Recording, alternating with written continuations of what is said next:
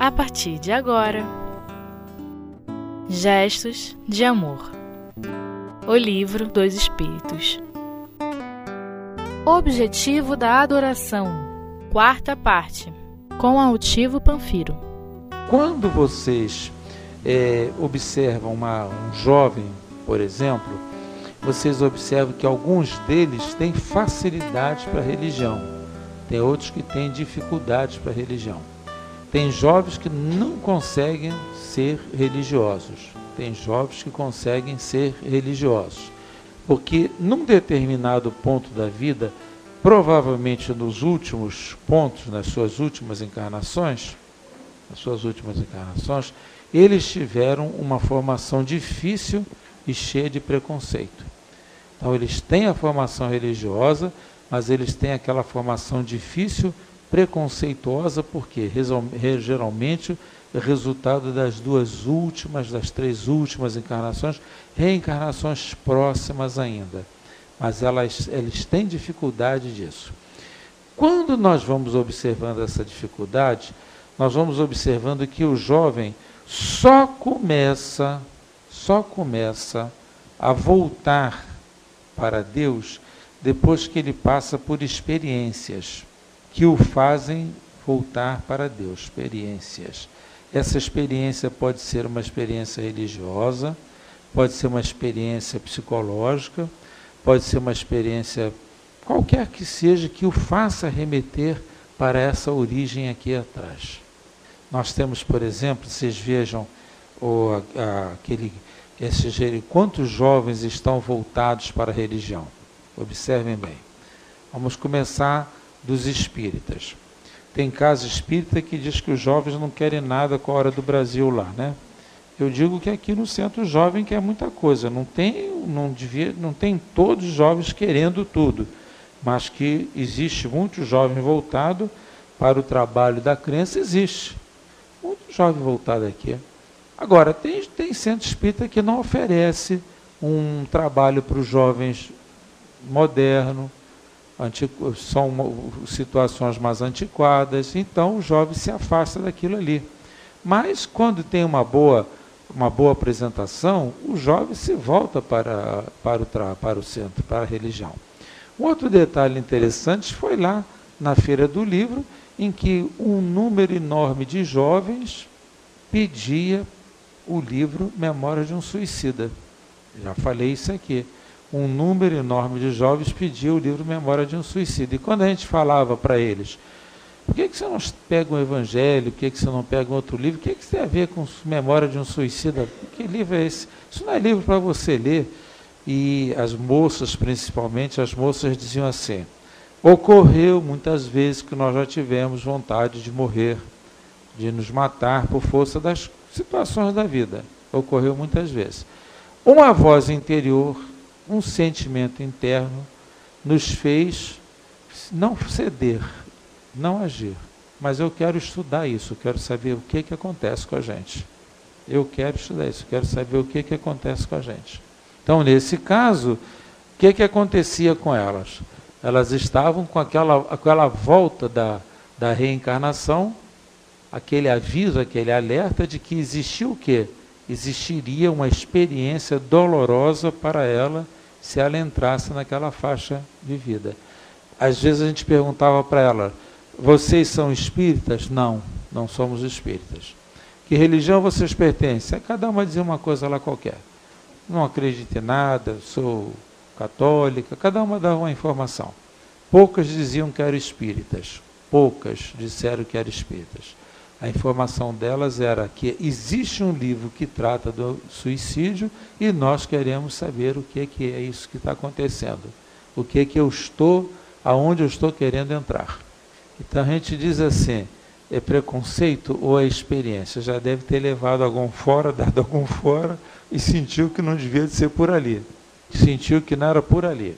Então, quando nós falamos assim para vocês, busquem saber o que é que vocês tem aqui de experiência que mostra um preconceito de vocês, uma reencarnação difícil, alguma coisa particular, recordem sempre que vocês estão vindo daqui, olha, de múltiplas reencarnações, de múltiplas, não se sabe quantas, mas de múltiplas reencarnações.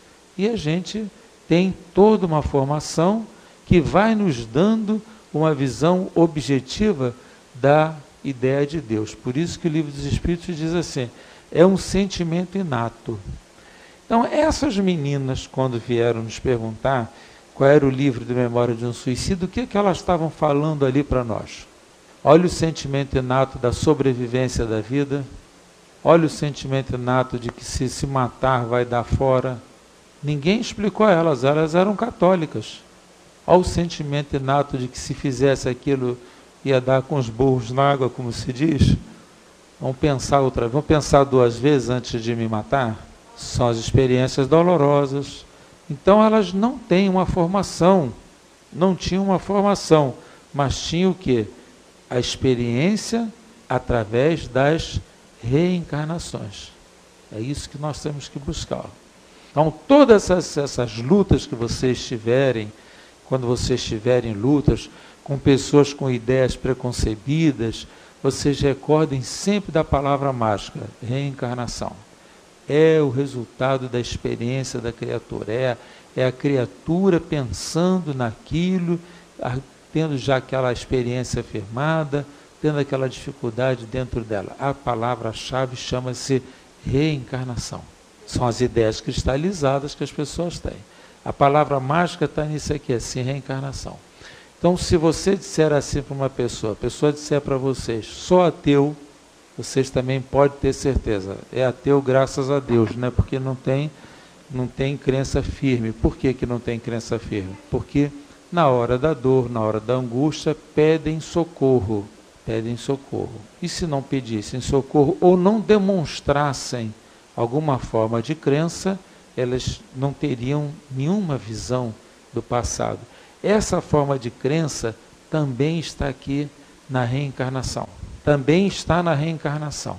Então, mesmo essas pessoas que valorizam, por exemplo, a vida materializada, vocês acham, vamos falar do dia de hoje, vocês acham que esses homens que estão envolvidos nesse episódio do mensalão, nessas coisas todas, o, o, o chefe do, do, do, do grupo, os que participaram, todos isso vocês acham que eles têm consciência do que estão fazendo? Prevaleceu o interesse material, prevaleceu aquela história da impunidade, abafar a consciência, abafar a consciência, mas eles têm. Tanto eles têm que eles estão se escondendo. Olha o problema de reencarnação. Olha o problema de reencarnação. Tanto eles têm consciência que estão se escondendo. Se não tivesse problema de consciência, eles diziam, ah, roubei e daí? Achei justo ganhar um mensalão e daí? Então, o fato da pessoa se esconder, isso é um sinal para nós. O fato de nós nos escondermos de algumas coisas indica o quê? Olha aqui, eu quero que você se fixe aqui na reencarnação. O fato de nós nos escondermos de alguma coisa indica que indica que nós temos noção de que está errado. É isso vocês têm que botar na cabeça são pessoas que estão, podemos dizer assim, tranquilamente, falindo na sua atitude, na sua conduta diante da sociedade. Mas eles estão errados, eles estão falindo diante da com a sua conduta na sociedade.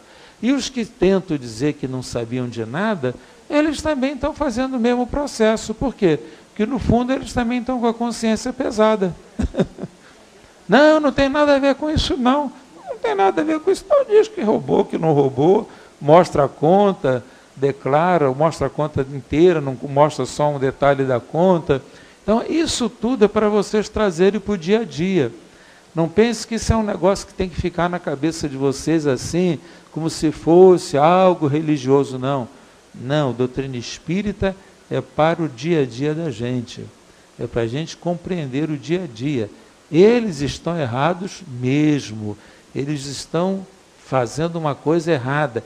E tanto eles estão errados que as suas experiências de vidas passadas estão provando que eles estão com vergonha. Estão se escondendo, estão, estão com vergonha. De alguma forma eles estão se escondendo.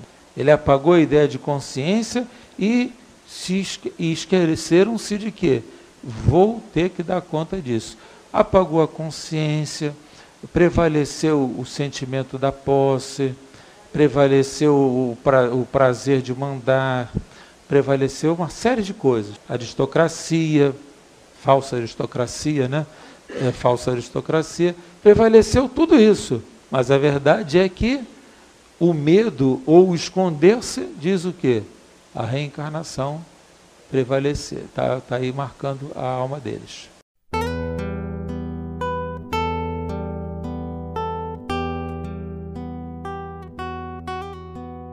Gestos de amor.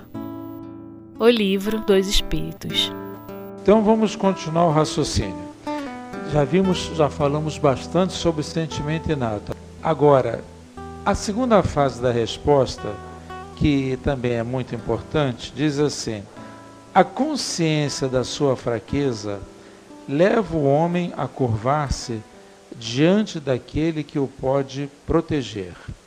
A consciência de sua fraqueza leva o homem a curvar-se diante daquele que o pode proteger. Então, a consciência de alguém que mais forte que pode proteger alguém mais fraco. Isso faz com que a pessoa se curve, ou seja, que a pessoa recorde que em algum momento, em alguma época, ele foi protegido por alguém. Não esqueçam isso. O próprio sentimento de nos curvarmos diante de uma força poderosa é o resultado da reencarnação. Mesmo quando você se curva, você diz assim: Eu já passei por essa situação e sei que é assim que deve ser. Há sempre aquele sentimento de recordação do passado. Ora, quando nós temos uma recordação do passado, nós nos curvamos por quê? Porque nós sabemos que aquela ser, aquele ser, aquela pessoa poderá nos ajudar. E então nós nos curvamos recordando aquilo que nós já fomos.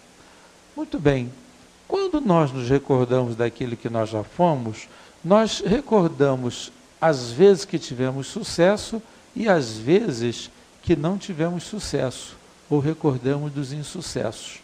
Então a gente fica naquela história. Será mesmo que Deus vai me socorrer? Será mesmo que é isso que vai acontecer comigo? Será mesmo que vai acontecer isso exatamente que eu estou pedindo? É a reencarnação mostrando que teve uma época que a gente teve insucesso nos nossos apelos. Por isso que surgem as dúvidas. A gente sabe que vai acontecer. Deus está olhando, está vendo. Não adianta solicitar, porque vai ter que passar por isso mesmo. Mas para você que passou pela experiência, você categoriza isso como um insucesso, porque você já passou em outras reencarnações por aquela coisa e não deu certo. Aí você tem a crença e a descrença simultaneamente. É o homem que crê e descrê. Será que é isso mesmo? Será que vai ser Deus vai me proteger mesmo? Porque algumas vezes Deus aparentemente não protegeu. Quando ela diz assim, poxa, eu passei por isso e eu solicitei e não consegui. Mas ela não está sabendo que precisava passar por aquilo. Não estava sabendo que tinha que passar por aquela prova. É quando a pessoa fica paralisada. Às vezes as pessoas ficam paralisadas. Às vezes as pessoas ficam paralisadas. Gente, faço ou não vai, vai ser ou não vai ser? Vou conseguir ou não vou conseguir? Por quê? Porque no fundo ela já passou, e eu volto a dizer que a palavra-chave dessa, dessa pergunta e dessa resposta está aqui na a palavra-chave é reencarnação.